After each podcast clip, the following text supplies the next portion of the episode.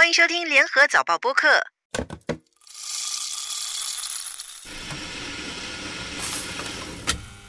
欢迎收听早报播客茶水间三问，我是每周问东问西的吴婉君。这次我们要问银行大故障、优选地段祖屋，还有新加坡得事。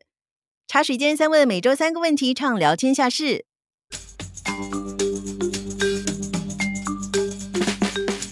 银行大故障，出门还敢不带现金吗？不会吧，佩拉又不能用，那我不是拿不到小贩中心的三块钱回扣？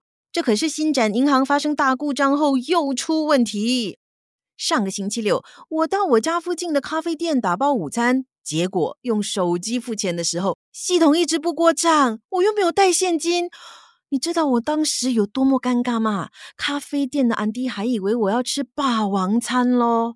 后来收到朋友的短讯，说他的卡也不能用。再看新闻才知道，哦，原来是银行服务出了问题。十月十四号，星展银行和花旗银行的系统出现故障，数码和线下支付服务同时中断，到了第二天才完全恢复服务。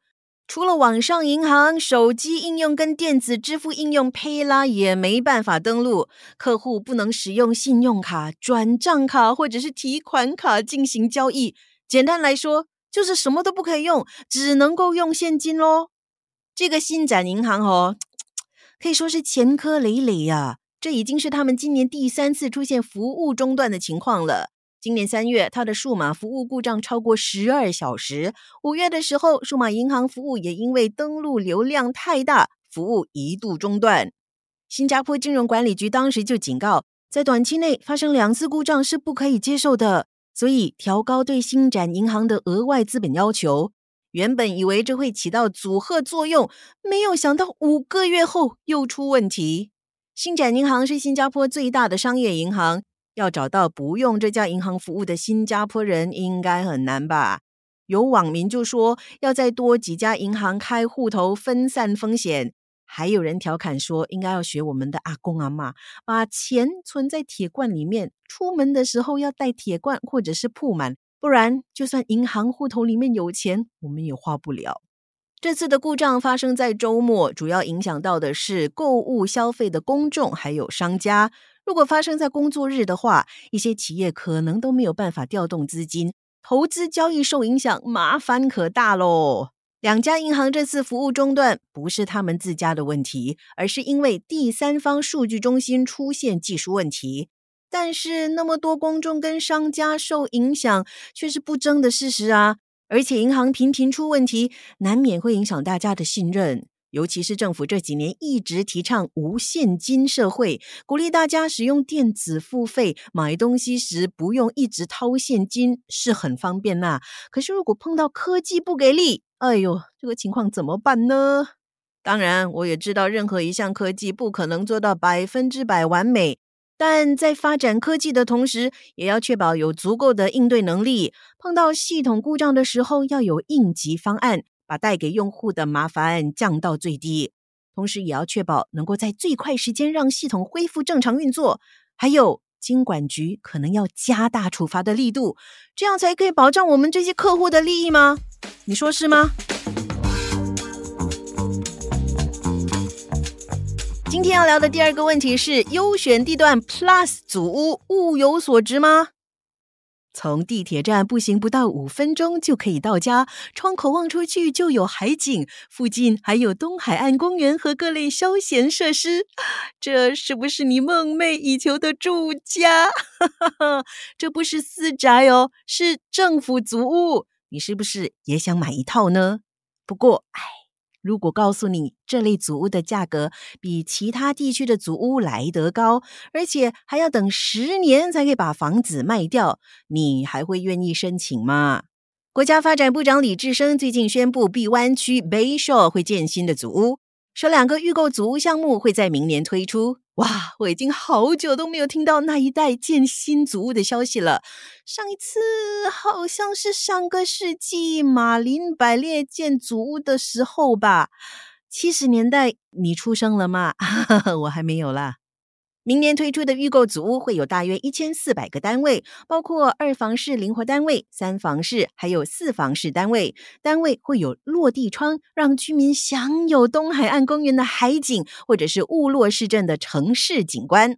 而且碧湾区就在东海岸公园的隔壁，以后会有汤生东海岸线的碧湾站，还有雾落南站两个地铁站，不到五分钟就可以走到区内任何一座祖屋。那么好的地点跟设施，这个碧湾区的祖屋应该会在优选地段 Plus 祖屋的制度下出售。政府早前就宣布，从二零二四年下半年起实施新祖屋分类框架，其中在各区比较优越的地点建造的项目，会规划为新的优选地段祖屋。这些祖屋会有更多的购物津贴，不过买家必须要遵守更严格的转售限制，包括长达十年的最低居住年限。HDB will give more subsidies for these plus flats over and above the subsidies for standard BTO flats. But to make the scheme fair, HDB will also impose more restrictive restrictions, more restrictive sale conditions. For example, a longer MOP of 10 years. 哇，十年嘞！我连明年会发生什么事情我都不知道，更何况是十年以后的事情。 而且政府也会在屋主首次转售足屋的时候收回部分津贴。虽然条件比较严格，不过相信这些祖屋单位还是会非常抢手的。联合早报访问的房地产分析师就预测，碧湾区每一个四房式单位的申购率可能超过三，相等于一个单位就有超过三名首次购物者申购。至于碧湾区预购足的价格，哦，政府还没有公布。不过，分析师认为会比雾落其他地点的预购足屋来得高。根据资料，今年五月推出的 b o d o South Blossoms 项目，四房式单位的售价就介于四十四万到五十八万新元，所以碧湾区 BTO，嗯，应该也不便宜。今天的最后一个问题是：新加坡路边截德士越来越难。你还记得你最后一次在路边等德士是什么时候吗？相信很多公众现在出门，如果不开车或者是搭巴士、地铁的话，都会选择用手机应用叫车吧。私照车成为一些人的出行首选，搭德士的人反而比较少了。陆路交通管理局的数据就显示，新加坡德士的数量已经跌到十年最低，只有一万三千七百二十五辆，比十年前少了一半。相反的，私照车业者在二零一三年进军新加坡市场之后，过去十年车队从一万六千三百九十六辆增加到目前的七万八千六百七十辆。另外，私照车业者 Grab 今年七月宣布有意要全面收购德运德士，但新加坡竞争与消费者委员会目前还在评估这项收购限例的影响，包括是否会削弱市场竞争。点对点载客领域的这些发展会怎么影响消费者呢？首先，以后可能更难在路边截德士了。这个年头，和不打开手机使用照车应用。其实已经很难等到德士了。有一些人就说，在路边或者是 taxi stand 等德士，要等至少二十分钟到半个小时。而且有好些德士明明是空车，可是却显示 on call，你只可以眼巴巴的望着车子扬长而去。如果是年轻人还好，可以掏出手机叫车，但是那些不熟悉数码科技。甚至连智能手机都没有的年长者就比较辛苦了。消费者担心的第二个问题是，收费会更高吗？有网民留言说，如果 Grab 成功收购德运德士，那乘客以后就像是砧板上的肉，随意砍。其实也不一定啦，因为还有其他业者吗？消费者对钱是最敏感的。如果一家公司的收费太高，那我不是换另外一家喽？所以业者肯定得确保他们的收费框架是合理的。另外，关闭疫情期间，有很多私照车司机辞职不干，防疫措施松绑之后，就因为司机供不应求的问题而推高车费。如果路上有更多私照车的话，也说不定可以解决这个问题，还可以更容易叫到车。